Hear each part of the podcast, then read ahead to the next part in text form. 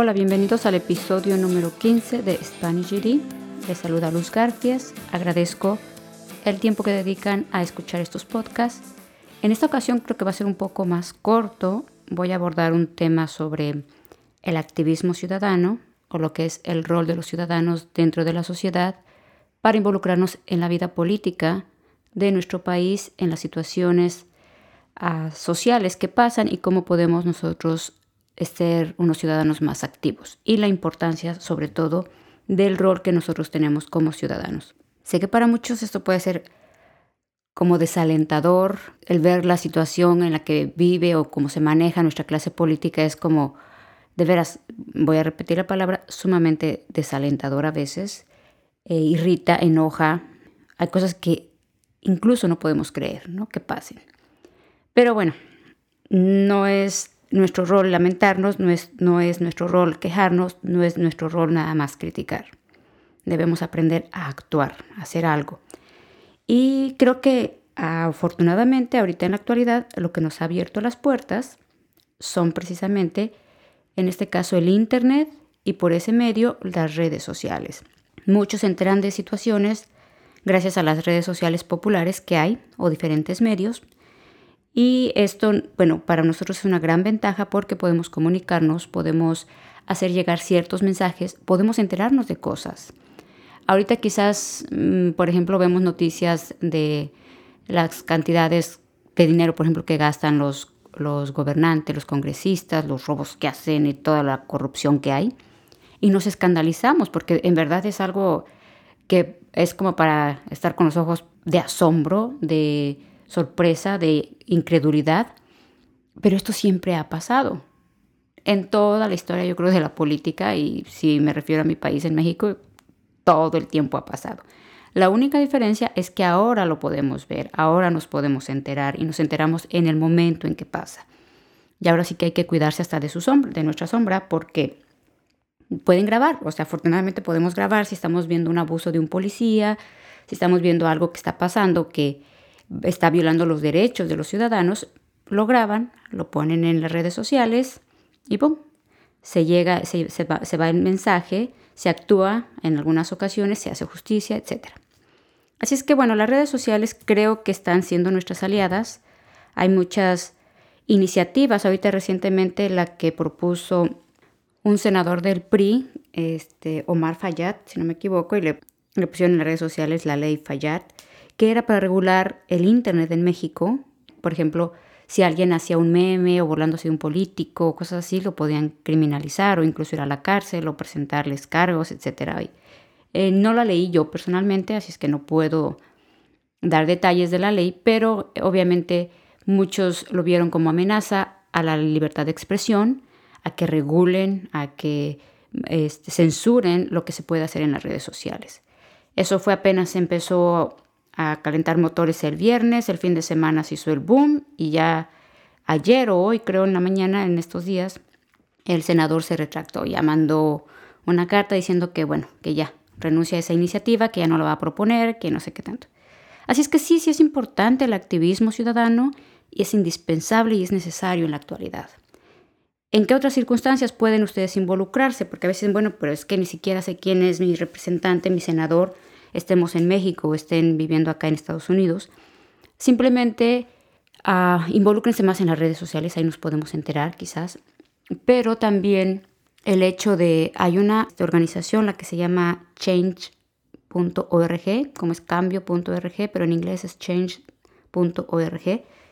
Eh, ahí, es, en esa, no sé si algunos de ustedes han firmado peticiones ahí, pero yo, por ejemplo, recibo ya emails cuando hay alguna por ejemplo, esta que pasó de esta ley, cuando pasó lo de ah, sin cuotas ni cuates, creo era, de que justo va a pasar o acaban de, se, se, acaban de abrir dos vacantes en la Suprema Corte de México y el presidente actual va a tener que nombrar dos jueces para la Suprema Corte. Y eso es muy importante porque esos jueces deben ser completamente independientes, completamente imparciales a cualquier inclinación política.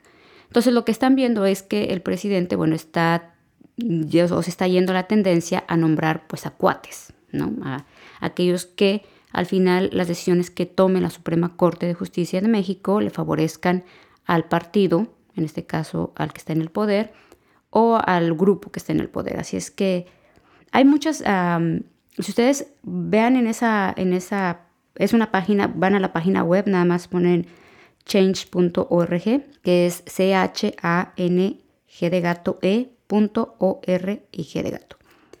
Y ahí van a poder recibir eh, invitaciones para que ustedes firmen.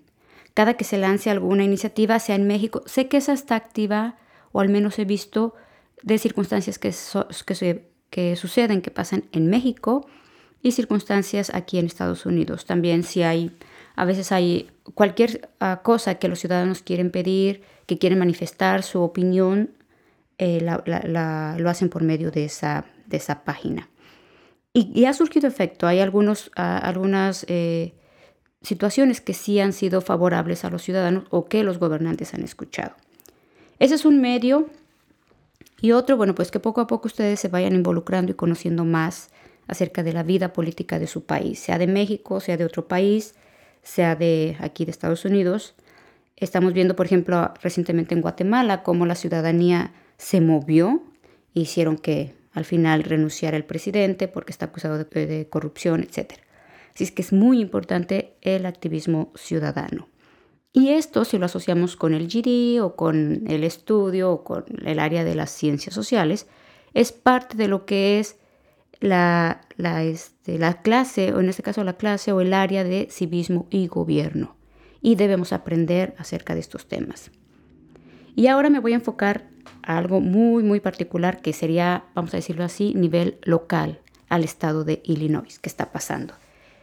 Eh, es importante porque tiene que ver con la educación para adultos. En México, por ejemplo, si acaso nos escucha gente de México o los mexicanos, nos vamos a asociar un poco más con lo que es el INEA, no sé si recuerdan. El INEA es el Instituto Nacional de Educación para Adultos y en México es el que ofrece clases de alfabetización. Eh, enseñan a, leer, a escribir, pueden obtener la primaria, la secundaria, etc. Esos programas son gratuitos para la sociedad eh, y los ofrece obviamente, es un programa del gobierno. Acá en el estado de Illinois y a nivel nacional en Estados Unidos también hay programas que son para la educación para adultos, para, para brindar eh, educación básica eh, hasta el nivel de high school, que es lo que es el certificado del GD. Y si lo vemos así como alfabetización, es los que vamos o hemos ido o hemos participado en clases de inglés porque muchos, sobre todo los que emigramos a este país, eh, nos involucramos en eso para poder integrarnos a la sociedad. Yo igual cuando llegué, en el 2005 me tocó, ah, inmediatamente eh, cuando llegué a los dos meses me inscribí a las clases de inglés, tomé clases de inglés y gracias a eso se me abrieron puertas laborales, se me abrieron este, puertas en el aspecto de poder eh, involucrarme y sentirme parte de esta sociedad, ¿no? Y, porque bueno, aquí obviamente vamos a aprender el inglés. Y bien, ¿a qué viene todo eso? A que ese tipo de programas, los que ofrecen educación para adultos, se están viendo amenazados, se están viendo este, afectados gravemente, porque incluso ahorita, al momento de que estoy hablando, hay organizaciones sociales o hay eh, ya organizaciones que ofrecen clases o programas para adultos educativos, por supuesto, ya están cerrados, ya los han cerrado. ¿Por qué? Porque el presupuesto del Estado, acuérdense que para que pase el presupuesto, o sea, cómo se va a gastar el dinero, se tiene que poner de acuerdo la Asamblea Legislativa, que es como el Congreso del Estado, aunque aquí se le llama Asamblea, Legislativa, y el gobernador. Y no se ponen de acuerdo porque hay desacuerdos políticos. O sea, el gobernador es republicano, la, Asamblea General está dominada por demócratas, creo que es el área de los representantes. No estoy segura si el Senado está dominado por republicanos, pero al final ninguno ni otro cede, eh, no sueltan prenda, están cada uno obsesionado con su postura y aquí no voy a entrar en detalles qué postura están defendiendo, pero el asunto es que eh, al no ponerse de acuerdo, se están llevando entre los pies los programas sociales Entre otros muchos, el que aquí estoy mencionando es el de educación para adultos. Y esto es clases de inglés, clases de GD, clases de...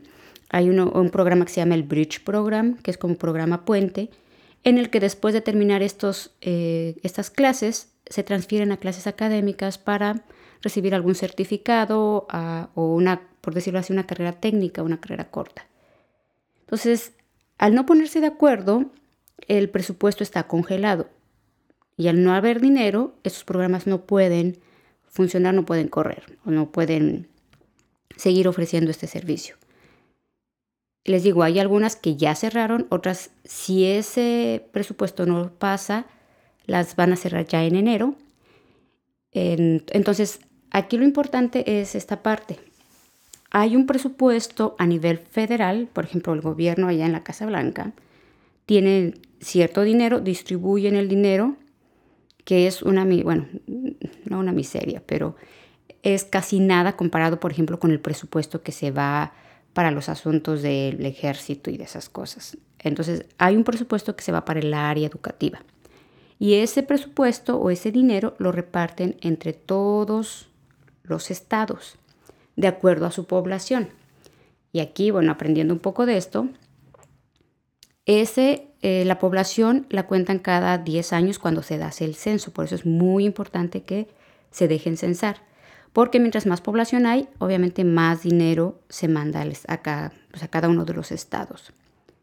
Ese dinero ahí está, pero los, los programas o las organizaciones que brindan estos servicios no lo pueden usar porque el Estado debe poner una parte. Vamos a suponer que el gobierno federal pusiera medio millón de dólares o no sé, un millón o lo que sea. La misma cantidad que pone el gobierno federal la debe poner el gobierno estatal. Pero como no se han puesto de acuerdo por los el relajo que traen entre la Asamblea Legislativa y el gobernador, ese dinero está congelado. ¿Qué se puede hacer? ¿Qué pueden hacer los residentes del estado de Illinois antes del 9 de noviembre? Hoy es 3 de noviembre, de preferencia antes del 9 de noviembre, contactar a sus congresistas, a su representante y a su senador. Al decir congresistas me refiero a, esos dos personajes, porque hay dos cámaras. Una es la de los representantes y otra es la de los senadores. No importa el estatus migratorio. Ustedes pueden contactar a su representante y a su senador. ¿Por qué es importante que lo hagan? Porque así se dan cuenta del impacto mm, que tiene en esos programas para gente que está viviendo en el estado de Illinois. Y aquí les, les recuerdo un poco, creo que lo mencioné con anterioridad, cuando se pasó la ley para las para que todos los que vivían o que viven en el estado de Illinois puedan obtener una licencia de manejo, también se hizo mucho activismo uh, ciudadano. Algunos anduvimos de voluntarios recolectando firmas para que vieran los congresistas o nuestros representantes el impacto que tenía, cuánta gente podía verse beneficiada. Cuando se votó, el voto estuvo sumamente cerrado, pero afortunadamente Ahora, en la actualidad, ya pueden obtener su, licencia de manejo cualquier persona que viva en el estado de Illinois. Tienen que cubrir ciertos requisitos, obviamente, comprobante de domicilio y varias cosas, pero fue un gran logro. Entonces ahí se muestra la importancia del activismo ciudadano. ¿Cómo le van a hacer? Bueno, ¿o por qué antes del 9 de noviembre? Este 12 de noviembre van a votar dos iniciativas de ley presentadas por dos senadores. Una es la ILSB 2185. Esa es ah, esta propuesta o, es, la va a presentar el senador Pat McGear. No, no sé de qué distrito electoral sea, pero bueno, es de aquí del estado de Illinois. Creo que no es del DuPage, no estoy segura. Y otra iniciativa es la ILSB 2188 y esa va a ser presentada por el senador Sue Racine. En este caso, esas iniciativas es para pedir que en lo que se ponen de acuerdo con todo el presupuesto de todo el Estado, o sea, todo lo que van a hacer, por lo pronto liberen lo que es el rubro que corresponde al área de educación para adultos. ¿Qué pueden hacer cada uno de ustedes? ¿Qué podemos hacer cada uno de nosotros, los que participamos en estos programas? contactar a su representante y a su senador. ¿Cómo lo pueden hacer? Pues, ah, lo he puesto en el Facebook, pero si no pueden ir directamente a este enlace, nada más escriben en el, buscador, en el navegador, no lo vayan a poner en el buscador de Google o, en la, o después de escribir la dirección le den la lupita de buscar porque hay como una lupita. Eh, no, nada más escríbanlo y den enter y van a escribir bit, que es B alta I T, la I es latina, punto L Y diagonal Congreso I mayúscula L mayúscula de Illinois. Entonces nada más escriben eso, lo repito, B alta I latina T punto L Y, todo eso minúsculas, diagonal Congreso con minúsculas, I mayúscula L, también mayúscula, y le dan enter. Los va a llevar a donde les explico paso por paso cómo eh, buscar o cómo encontrar a su representante, a su senador, y se explica cómo pueden contactarlos. También hay un ejemplo, un bosquejo general de una carta que ustedes les pueden mandar o pueden comunicarse también vía teléfono o vía email. Si acaso tienen dificultad con ese enlace, solamente escriban luz.garfias.com diagonal es diagonal blog. Blog es B alta L O G de gato y le dan enter. Y también los va a llevar a la lista de los de algunas columnas que tengo en el blog, busquen el que se llama Es tiempo de actuar. Así es que, bueno, esa es la forma en la que ustedes pueden contactar a sus, a, sus bueno, a los, nuestros representantes y a los senadores del Estado. Ese es a nivel estatal. Ah, por último, solamente les voy a dar algunos números de las personas o el número de personas que sirven estos programas y también mencionar eh, la página de SpanishGD365.com y yo, o los podcasts o todo lo que está involucra esto, nosotros no somos parte de ninguna organización de estas educativo, bueno, de ningún colegio, de ninguna organización social que recibamos ayuda o recibamos dinero de ese presupuesto. Eso lo quiero aclarar porque, bueno, esto lo estoy haciendo literalmente por puritito activismo social. Así es que nosotros no somos, ah, no recibimos, no nos vamos a beneficiar, ni yo, ni ninguna, ni, la página web en la que ustedes estudian. Pero sí se va, obviamente, afectar muchos programas o muchas personas que reciben este tipo de servicios. Y también no solo estas, fíjense que justo ahorita que recuerdo, la semana pasada hablé con una de mis amigas. Ella recibe, ella está estudiando, creo, una carrera técnica en contabilidad, pero ella solicitó ayuda en FAFSA. FAFSA es la organización de gobierno que les puede dar a ustedes becas o préstamos. Si se dice scholarships, es una beca. Una beca es dinero dado que ustedes no tienen que pagar de regreso. Si dicen a loan, es un préstamo en el que el gobierno les presta con intereses supuestamente, bueno, pues más bajos que el promedio, pero que al terminar ustedes su carrera tienen que pagar. Entonces ella está recibiendo un scholarship, que es decir, que a dinero que le van a dar para los libros, para el costo de la clase, etc. Y le hablaron la semana pasada para decirle que pues no va a haber dinero, aunque ya le habían dicho que estaba aprobada, que iba a recibir cierta cantidad. Se inscribió a las clases, muchos estudiantes en todo el estado se inscriben a clases de colegio o a la universidad, pagan sus clases confiando en que van a recibir esa ayuda. Entonces ella compró los libros, se inscribió a las clases, pero ahora pues ya no va a recibir esa parte. Entonces les digo, no solamente eh, el área de educación para adultos, hay muchos otros programas que se están viendo afectados, así es que es importante eh, por eso su participación. Ahora, nada más por último, les menciono que aquí en el estado de Illinois hay 1.2 millones de adultos que no han terminado la high school o que, o que tienen menos de 12 años de estudio, que la high school, les recuerdo, equivale a lo que es la preparatoria. De esos 1.2 millones, hay 497.870 que tienen menos del noveno grado, quiere decir que menos de la secundaria o de la middle school. Ahora hay de toda la población que está en el estado de Illinois, hay 2.73 millones de personas que cuya, cuya primera lengua no es el inglés, quiere decir que hablan otra, otro idioma. Puede ser el español, que obviamente la mayoría va a ser español, que pues bueno, es un número, digámoslo así, considerable, porque son 2.73 millones.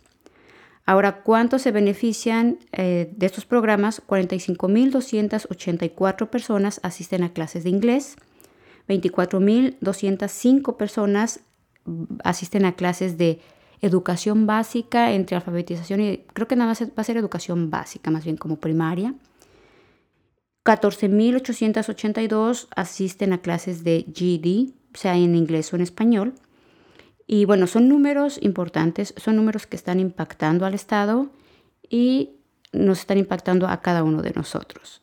Porque creo que los que participamos en clases de inglés o que fuimos a clases de inglés, sabemos la importancia y la trascendencia que tienen esos programas en nuestra vida, en, la sociedad, porque aparte eh, pueden comunicarse con sus hijos, pueden ayudar a sus hijos con, eh, cosas de la escuela, eh, pueden ir al doctor, pueden comunicarse. Entonces es indispensable, es necesario que estos programas no se suspendan. Se los dejo. Acuérdense, vivimos en una democracia. Ustedes tienen la libertad de hacerlo o no hacerlo, pero es importante nuestra participación. Me despido, soy Luz Garfias. Recuerden que nos pueden seguir en nuestras redes sociales. Y al decir nuestras es porque, bueno, también tengo quien me ayude con la página, que es mi esposo directamente, y yo. Y bueno, les repito, la página es SpanishGD365.com y ahí van a encontrar todas las redes sociales en las que nos pueden encontrar o me pueden contactar. Los dejo, hasta la próxima.